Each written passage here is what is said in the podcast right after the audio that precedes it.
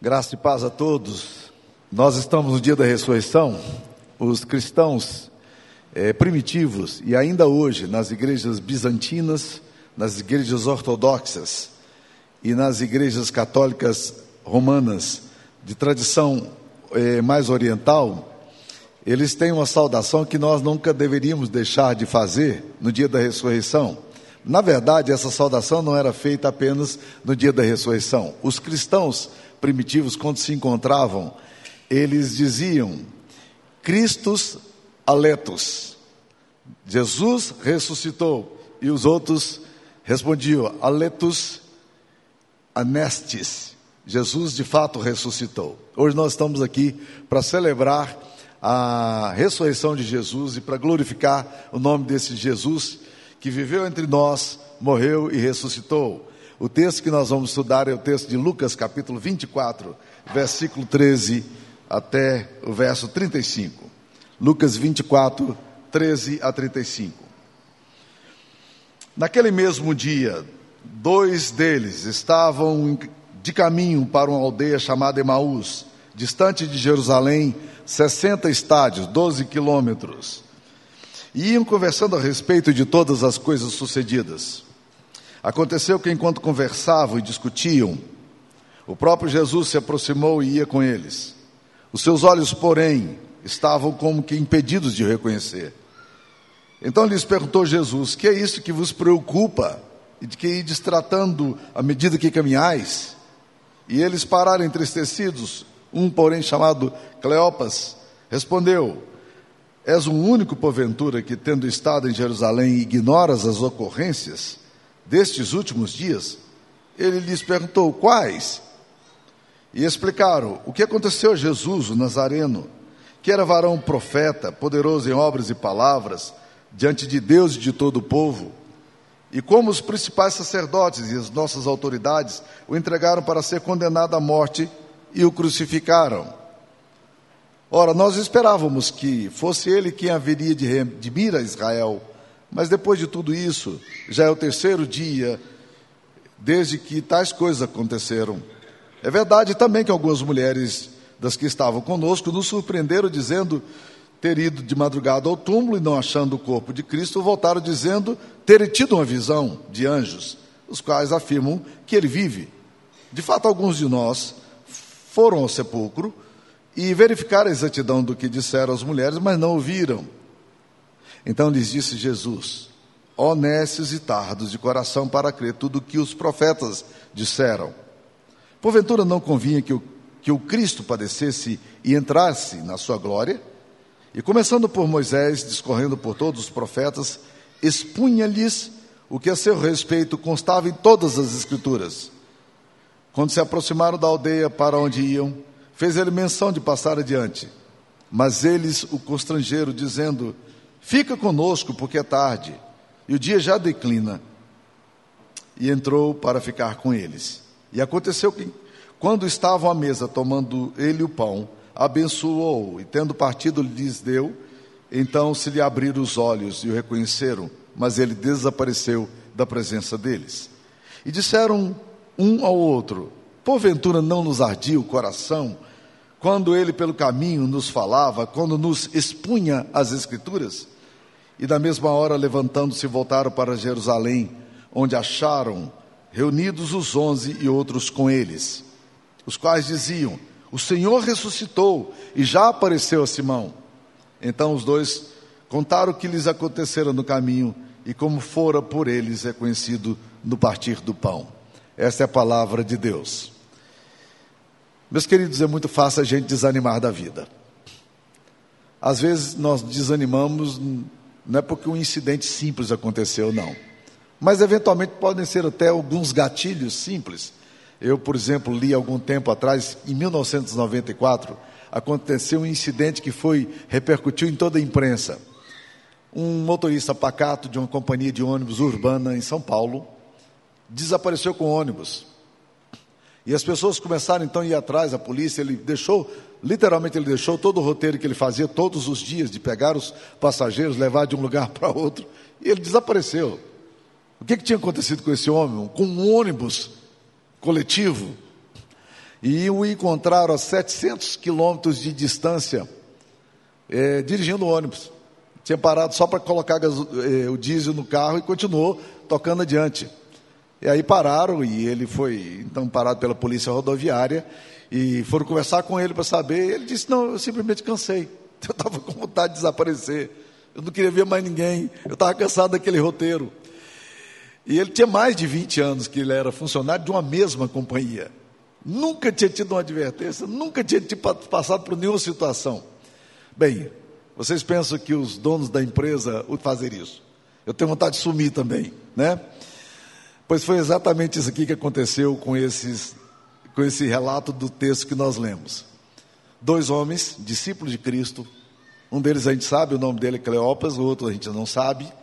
Esses dois homens é, acompanharam o projeto de Jesus, se encantaram com o projeto de Jesus, viram Jesus fazendo muitos milagres, talvez tivessem, tivessem visto Jesus ressuscitando o filho da viúva de Naim, Talvez tivesse visto Jesus curando o cego, curando o leproso, ou talvez, quem sabe, eles mesmos tivessem sido responsáveis para poder ajudar a Jesus e os discípulos naquele momento da multiplicação dos pães, ou visto Jesus andar por sobre as águas, ou fazer milagres da multiplicação do, dos peixes e dos pães.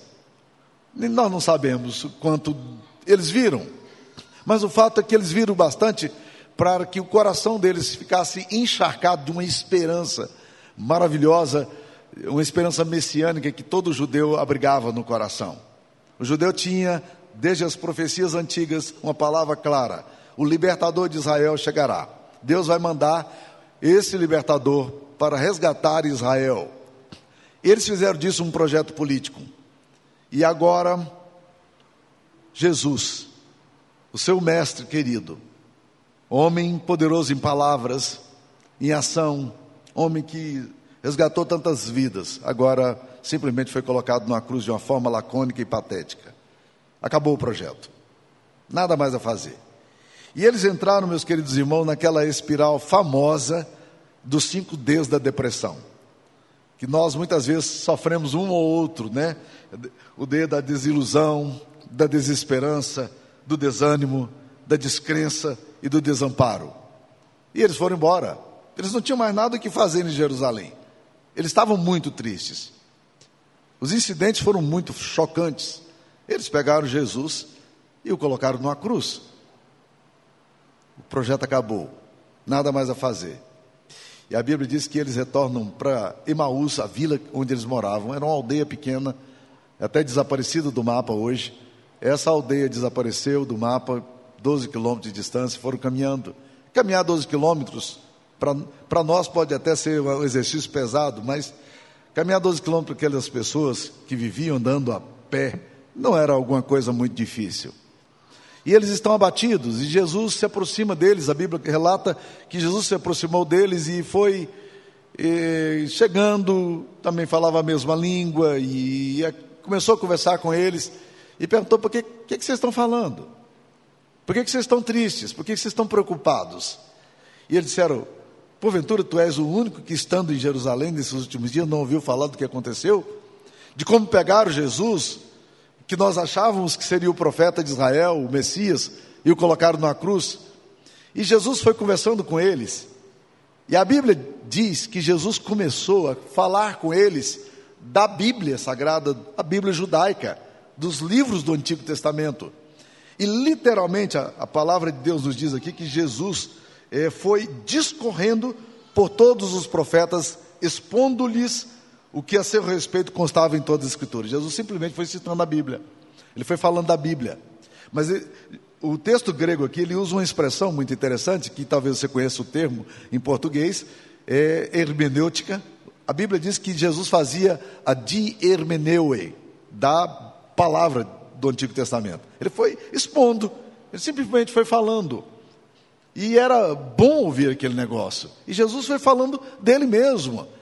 E aí, quando chegaram na cidade onde eles haveriam de ficar, a Bíblia diz que eles disseram: Por que, que você vai embora? Já está de noite, está escurecendo, fica conosco. Já é tarde. Jesus entrou, eles serviram o pão, muito provavelmente aqueles pães sírios maravilhosos, colocou ali diante dele E Jesus pegou o pão e resolveu abençoar. E quando abençoou, aí eles descobriram. O Messias estava diante deles. O Jesus ressurreto estava diante deles. E aí eles abriram os olhos. Mas quando abriram os olhos, Jesus já não estava mais no meio deles. O que, que eles fizeram? A Bíblia diz que eles literalmente pegaram suas trouxinhas de volta e retornaram, agora de noite, para mais 12 quilômetros.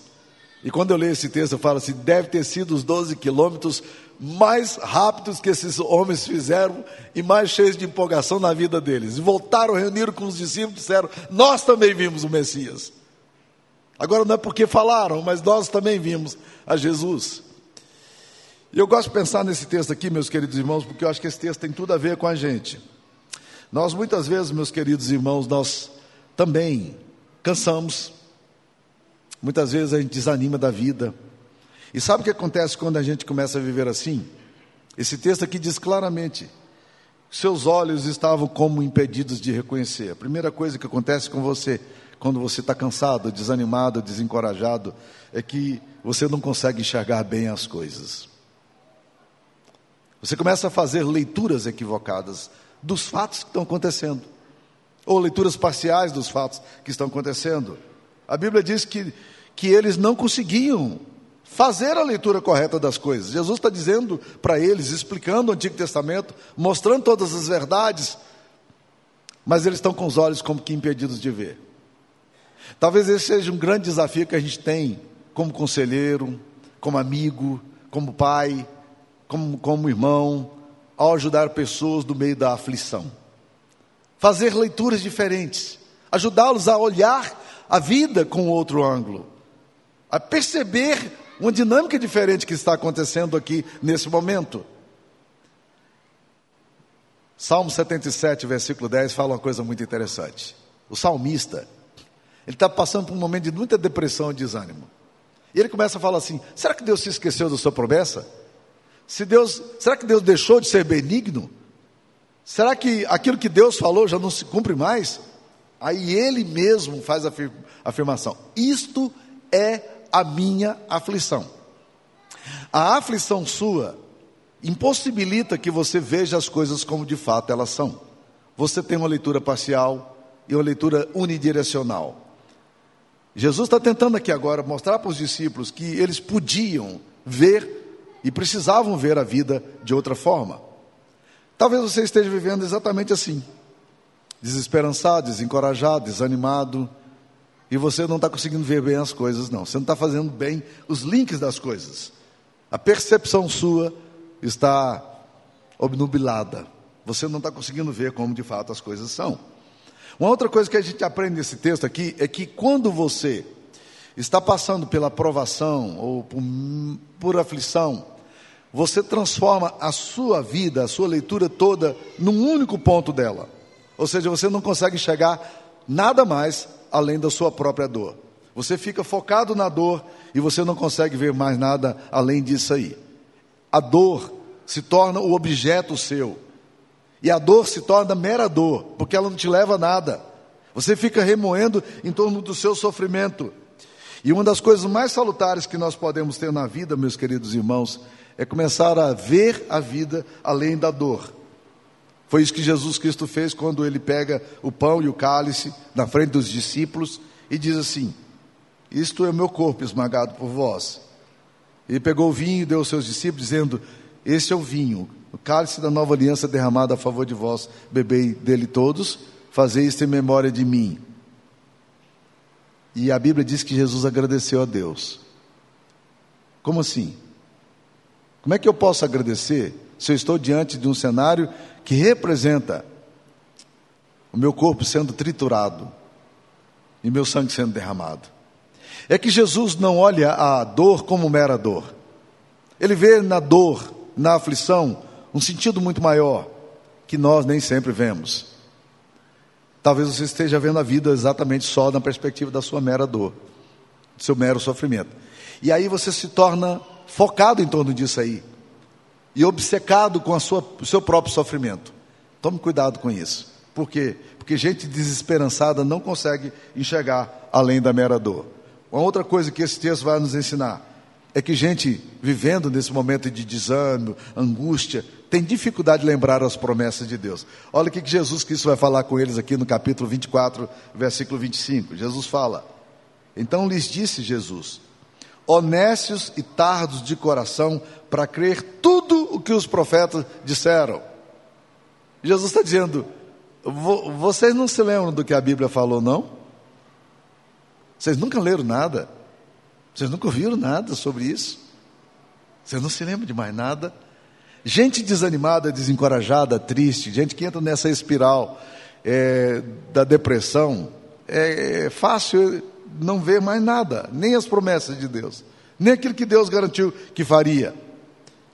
Se no meio dessa depressão nós olhássemos, por exemplo, o perdão de Deus, nós perguntássemos, fôssemos capazes de perceber o amor incondicional de Deus por nós, Ainda que nós não entendamos o sofrimento, ainda que a gente não consiga fazer toda a leitura, mas a gente sabe que Deus não tem prazer na nossa dor. E a nossa dor não pode ser mera dor. Nós precisamos lembrar do cuidado de Deus, das promessas de Deus.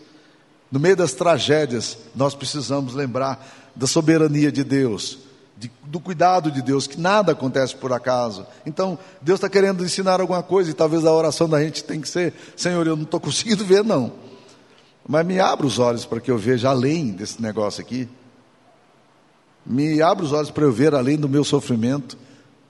Porque com os olhos marejados de lágrimas, eu não estou conseguindo ver mais nada além da minha própria dor. Nem lembrar do que o Senhor me prometeu. Ah, quantas promessas maravilhosas Deus tem para nós nas Escrituras Sagradas.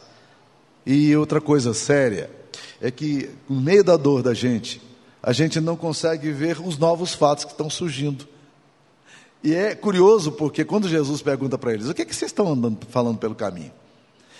A Bíblia diz: será que você é o único que não sabe o que aconteceu em Jerusalém? Aí falo sobre Jesus. Nós esperávamos, nós aguardávamos, nós acreditávamos que ele fosse o Messias. E aí Jesus vai falando com ele sobre algumas coisas novas. E eles mesmos relatam algumas coisas novas. Disseram: olha, é fato de que as mulheres foram para o túmulo hoje de manhã e elas chegaram lá no túmulo e elas é, disseram que não viram Jesus, mas tiveram uma visão de anjo dizendo que ele ressuscitou. Mas mulher, acreditar em mulher é um negócio meio complicado. Então nós não acreditamos muito nesse negócio, não. É mais ou menos isso que eles falaram.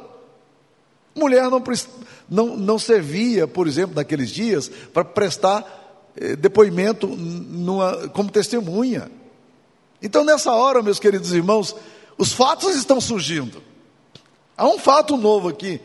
Essas mulheres viram. Jesus se revelou em primeira instância para a mulher, e isso é surpreendente.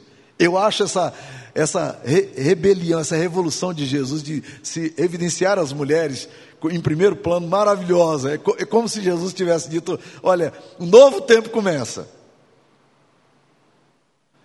Mas os discípulos não acreditaram nas mulheres. Aí Pedro e João, a Bíblia diz que saíram correndo para o túmulo para averiguar, para averiguar, porque esse negócio de acreditar não vai, né? Vamos lá averiguar, vamos ver em loco esse negócio.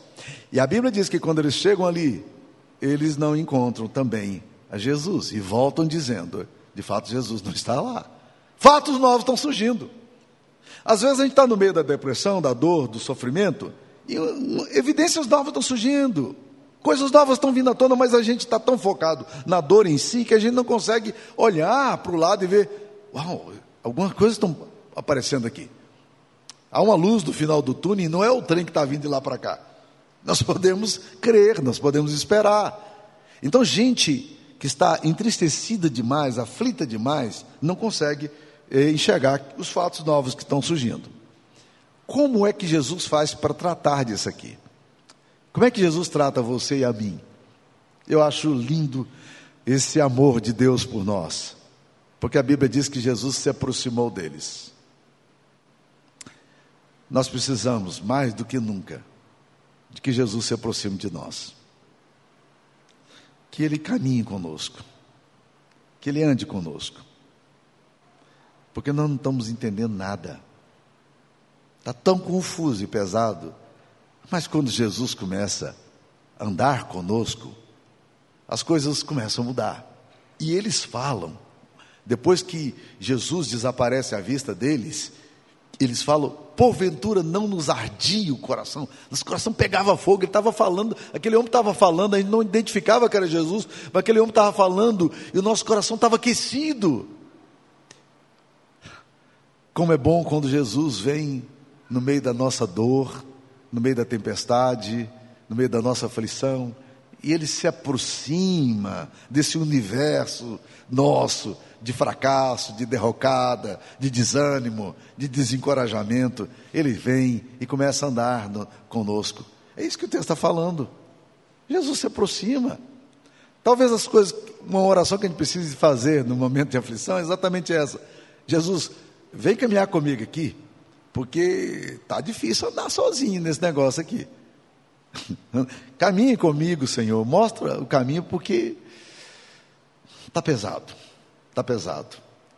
E esse, essa forma branda, amorosa, de Deus chegar e se inserir no meu universo, na minha confusão, na minha aflição, isso é maravilhoso. Quando você passar por provação, ou se você estiver passando por provação, diga a Jesus: Senhor, caminhe comigo. Está tão difícil andar nessa estrada empoeirada. Está tão difícil lidar com os fatos que aconteceram recentemente. Está tão pesado lidar com essa contradição da vida, a ambiguidade, o sofrimento. Caminhe comigo, Senhor. Eu preciso do Senhor. Aqueça o meu coração. Se aproxime de mim. É isso que Deus precisa fazer conosco. E é isso que Ele deseja fazer conosco. O Senhor é meu pastor, nada me faltará.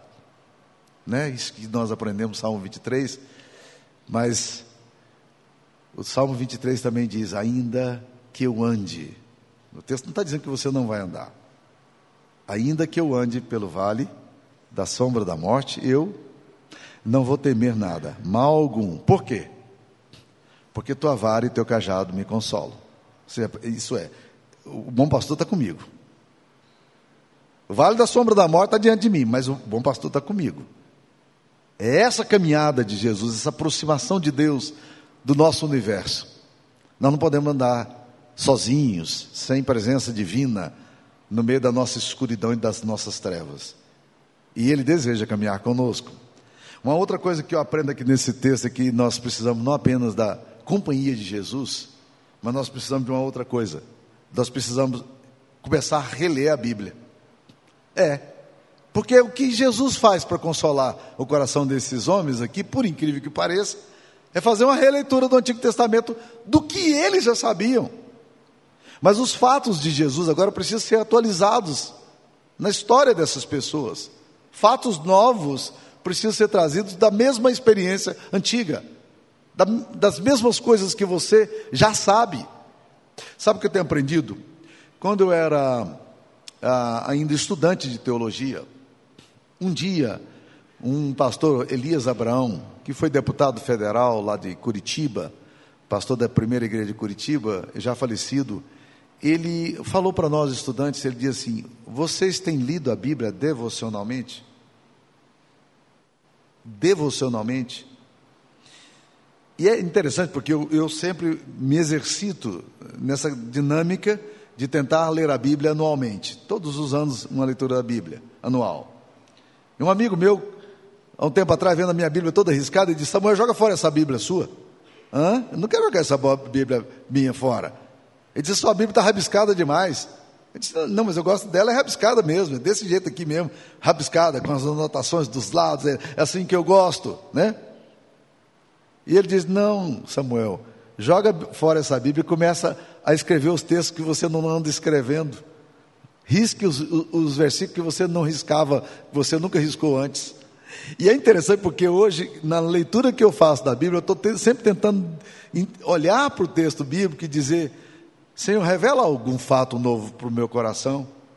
E às vezes eu me surpreendo, depois de ter lido a Bíblia mais de 20 vezes, eu me surpreendo lendo a Bíblia com a dinâmica nova no mesmo texto antigo porque ele faz nova dinâmica do meu coração, na medida em que eu devocionalmente me aproximo da palavra de Deus para ouvir o que Ele quer me dizer. O que Jesus faz com os discípulos aqui não é nada novo para eles. Ele começou a discorrer do Antigo Testamento. Isso significa que Jesus guardava muito bem o Velho Testamento na mente, né? Aliás, ele usou essa mesma estratégia lá na tentação. Ele não tinha texto bíblico para abrir lá para o diabo estar tá tentando ele. Disse, ei, peraí, deixa eu dar uma olhadinha aqui na Bíblia, o que, que a Bíblia diz. Não, estava na mente dele, estava no coração dele. Agora Jesus começa a fazer o quê? Ele abre a Bíblia, ainda que não tivesse um rolo do Antigo Testamento na mão, ainda que não tivesse um celular com os textos bíblicos para digitar. Não. Mas simplesmente ele começa a fazer a hermenêutica da Bíblia de novo uma releitura da Bíblia. Nós precisamos começar a ler a Bíblia pedindo a Deus, Deus, desse velho tesouro aqui, que o Senhor possa fazer brotar no meu coração coisas novas, para eu enxergar dimensões novas da fé, do amor, do chamado que o Senhor tem para mim, nesses velhos e antigos textos que eu já conheço de cor e salteado. E na medida em que você se aproxima da Bíblia, quanto mais você conhece da Bíblia, você vai perceber que ao mesmo tempo que você vai ter dificuldade para descobrir coisas novas, você vai descobrir também que existem coisas novas, maravilhosas para brotar. E para você que nunca teve muito acesso à palavra de Deus, na medida em que você lendo, começa a ler devocionalmente a Bíblia, orando, pedindo ao Espírito Santo para mostrar para você, você vai sentir como o Espírito Santo vai fazer brotar coisas que são fundamentais para o seu coração, principalmente no meio da aflição e principalmente quando você precisa tomar uma decisão. Mas precisa fazer uma releitura da Bíblia. Acho que a gente está lendo os mesmos velhos textos com a mesma velha cabeça, e aí não vai funcionar. É necessário começar a ler a Bíblia, o velho e antigo livro, nós precisamos começar a ler a Bíblia com novos olhos e com nova visão, uma nova compreensão. Porventura não nos ardia o coração, enquanto pelo caminho ele nos expunha a palavra. Ah, Jesus abre a Bíblia de forma diferente, gente. Nós precisamos abrir a palavra de Deus também para fazer essa releitura, para poder, poder obter vitória. Mas preste atenção numa última coisa que eu vou falar. Como é que Jesus trata dos discípulos? Ele caminha com eles, ele faz uma releitura da Bíblia, mas ele parte também o pão. O que, que é isso, esse negócio de partir o pão? Eu tenho aprendido, gente, que muito de Deus a gente aprende a sentar à mesa com pessoas. Nós tivemos agora uma experiência de acampamento. E eu, em todos os acampamentos que eu vou, eu tenho um olhar muito, muito assim, de desejo de sentar à mesa com gente que eu nunca sentei antes. é um desafio. É mais fácil sentar com gente que você já senta todos os dias, viu? Sempre. É muito mais fácil. Mas aí eu vou e me aproximo e começo a conversar. E é incrível como esse negócio de estar ali comendo, é óbvio que a gente come um pouquinho a mais do que precisa no acampamento, mas esse negócio de sentar ali, comer, estar junto, isso tem a ver com comunhão. Aliás, a palavra comunhão literalmente significa partir o pão, né? Partir o pão. Então nós precisamos assentar para conversar. Comunidade trata a gente. Eu sei que você já deve ter tido muita boa experiência assim, de sentar com pessoas e ser tratado por Deus numa fala que ela te dá, numa conversa que ela te traz, num comentário feito. E Jesus traz consolo, esperança, alegria ao seu coração.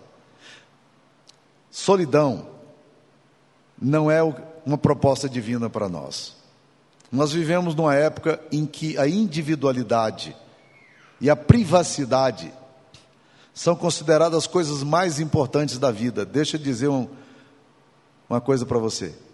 Algumas das coisas mais devastadoras da alma do século 21 é a privatização e o isolamento.